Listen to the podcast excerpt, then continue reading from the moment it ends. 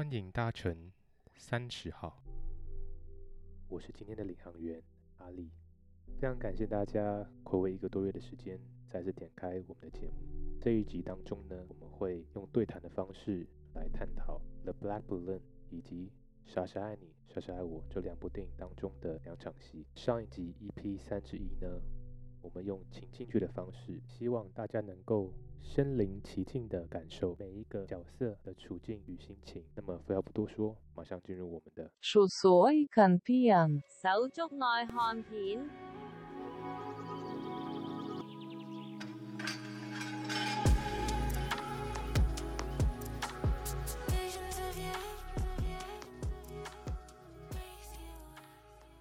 刚刚大家听到的就是电影中其中的两场戏，两个手足呢，汤马士他是一个情窦初开的年纪，那康香硕跟女朋友已经准备要公证结婚，进入到人生的下一步。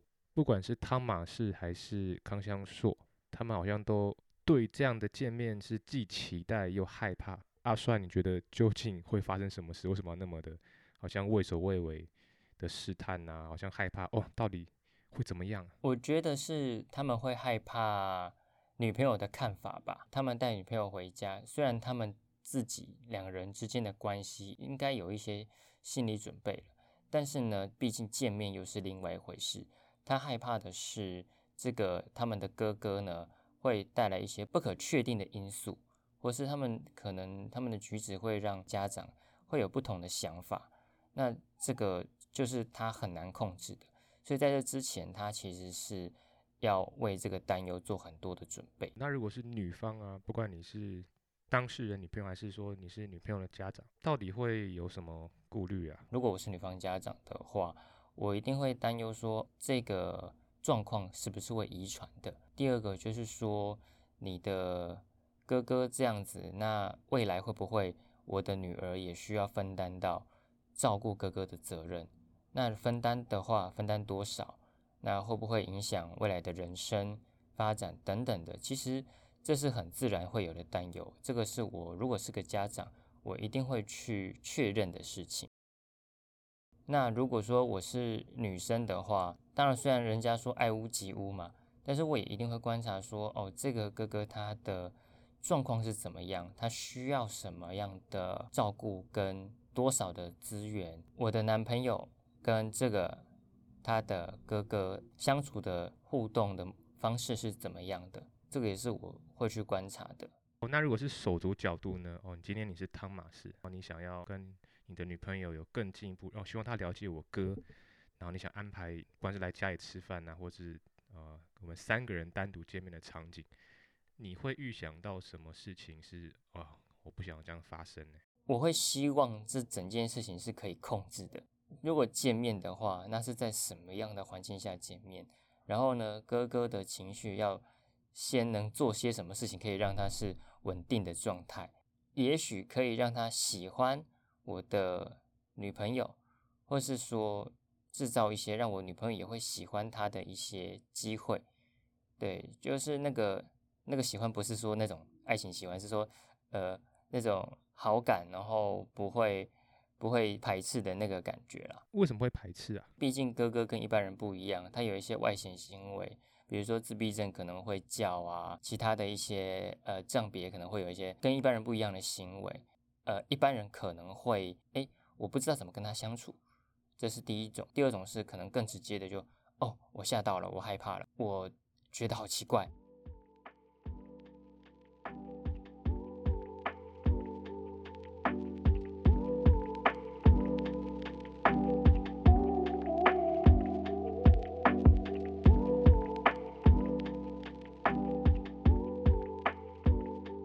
手足是不是要交女朋友真的好困难？你有什么建议吗？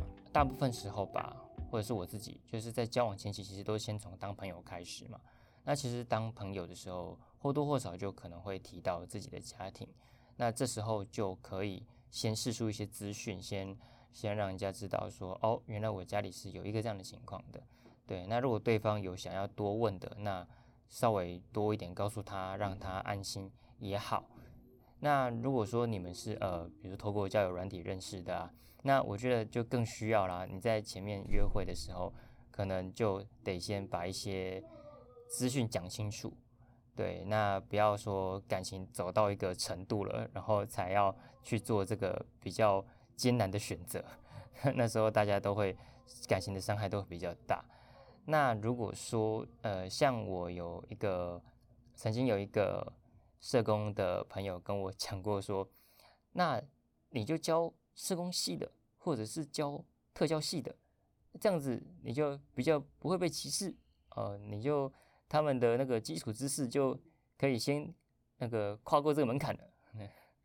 当然，这也是一种。他既然爱你，然后他们又更理解，那你就不用想太多了，是这样子吗？对，大概是这种这种意思。但如果我是可能社工系或是特教系相关的那个专业的人士啊，那我会觉得，呃，我理解这样的知识，那可能我也比一般人更了解声音障碍者会有什么样的状况。但是，这是我的专业知识，跟我要不要跟我的另一半感情继续的 走下去，这是两回事啊。我理解这个事情，不代表我真的就是这就是我的选择。对啊，这还是看个人啦。然后你是什么天气专家哦？我我理解北极有多冷，不代表我要住在北极。嗯嗯嗯，对不对？对对对。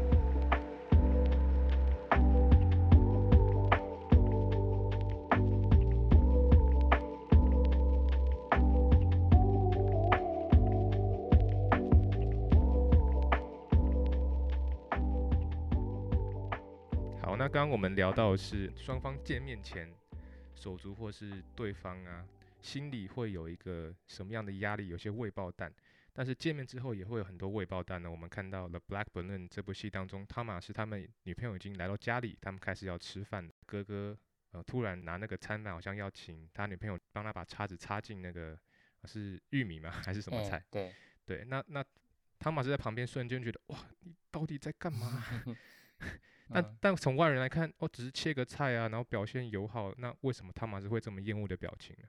呃，我觉得是敏感，因为他当下已经先是处在一个很敏感、很容易想太多的状况。其实这个这个邀约是他自己提出的，对。然后约女友来之前，他也是满心期待的，他觉得很开心，就是自己的女友可以来家里，然后和家人一起共餐，然后他。呃，不用太掩饰自己的家庭状况，对，但是呢，他还是会担忧一些不可不可控制的因素，对，比如说哥哥可能会有一些逾矩的行为啊，对，所以他只要看到黑影就开炮吧，他就是觉得，哎，你为什么要还要帮忙用餐？你为什么还要怎么样怎么样？就是哥哥可能这时候做任何的。行为他都会有一份担忧在心里头。汤马是也是期待说，呃，Jackie 可以很友好的哦，帮他哥哥就切菜拿菜，但是事实上他担心会不会太过多余啊？他为什么要看到黑影就开枪？我觉得是他那时候心情就好像拿着一颗玻璃球，然后走在独木桥上面，所以 任何一点的不平衡，任何一点的闪失都会让他紧张。所以他可能是很难享受在当下哦，女朋友跟哥哥相处的很好诶，他是完全没有办法的嘛？也没有到完全没办法，只是会相对比较 困难一点。前面他没有建立过很多足够的信心，说哦，女朋友真的能够完全或是更进一步的接受哥哥的所有行为，因为现在目前很多行为，哥哥现在只是哦，请他帮忙切个菜，会不会下一步做出更多其他女朋友是不可理解的事情？对他担心的是那个下一步。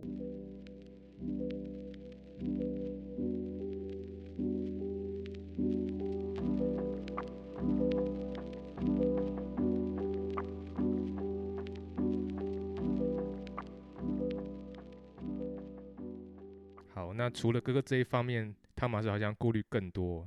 接下来，他妈妈就 直接。抱着他婴儿的妹妹，然后直接在餐桌上直接喂奶。那这个可能一般人就比较能理解，为什么 大庭广众之下，我女朋友来家里，妈妈要在这边喂奶呢？那这个时候，你觉得妈妈的反应好像她不太在乎？诶，其实我不太能理解妈妈。诶，我我觉得我有我试着去照着她的那个思维去想，但是我在想，如果我是妈妈的话，我也会去房间，我也会回避一下，因为我觉得。今天的客人是汤马士的客人，所以我一定会去顾虑汤马斯的感受。导演在这边放是特别的戏剧效果，还是说真的有一些家长是觉得啊，你妹妹就是要喝奶嘛，我也没别的时间，然后去抱抱她去房间，那就就喂啊，平常在家里也是这样啊，今天只是多了一个呃我儿子的女朋友过来而已，那干嘛在乎这么多？这也不是什么特别 见不得人的事情。我们现在又不是在高级餐厅，我们在家里，我的家里耶。我的餐桌诶，那为什么我不能做这样的事情？我想这个电影情节一定来自于真实生活，所以他也许是为了有有为了戏剧效果去选择这个揭露这个真实生活的片段，但是它也确实存在，对，确实存在哦。OK，好，那现在刚刚大家听到我们呃，第一个是试探前的准备，跟第二个我们进入到汤马斯的故事当中，好像很多很多。很简单的事情，就是女朋友来家里吃个饭，然后吃个饭当中所有的一举一动啊，汤马斯都在监视着。Thomas is watching you。那家人会不会有也有很大的压力，觉得啊，你怎么又臭脸啊？你不是不是你约来吃饭的吗？但这点就我们刚刚就聊到，好像汤马斯所拿着水晶球在走钢索，但是家人就是过平常的生活。更何况是哥哥是完全不会理解弟弟的女朋友来这个意思代表什么，啊妈妈都不在乎了，可能哥哥更难理解这代表什么事情，所以很多不一样的预设标准就会发生各种各种的呃意外的事情啊，甚至就是悲剧。那我们接下来看会发生什么样的悲剧呢？看，副县长偷看片被发现，这什么标题嘛？我才不是偷偷看呢。我是偷偷的跟大家分享，而且我跟你讲，我的第一槽啊还不止两部，下次保证让你把持不住。别发呆了，赶快按订阅吧。如果你是身心障碍者家庭的成员，不论你是手足、父母，都欢迎你写信分享你的故事。或者你不是身处在身心障碍者家庭中，但也许你在工作、亲朋好友间。或是公共的场合有遇见过，也欢迎你写信分享哦。我们希望透过交流来让彼此更加认识。下面的单集简介中有节目的信箱连接：cplanet 三零小老鼠 gmail.com，我们将会挑选其中的来信，在节目上与大家分享。让更多人听到节目的方式，就是在下方的任何评论，还有。点一下来评分，一个灯，两个灯，三个灯，四个灯，五个灯。